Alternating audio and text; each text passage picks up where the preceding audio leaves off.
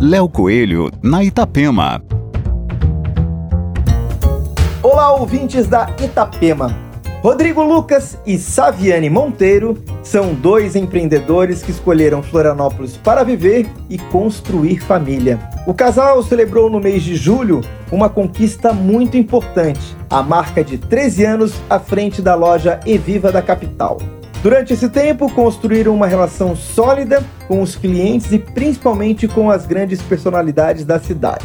Antenados e conectados com tudo que se passa por aqui, Rodrigo e Saviani se transformaram numa das maiores referências do design e network de Floripa.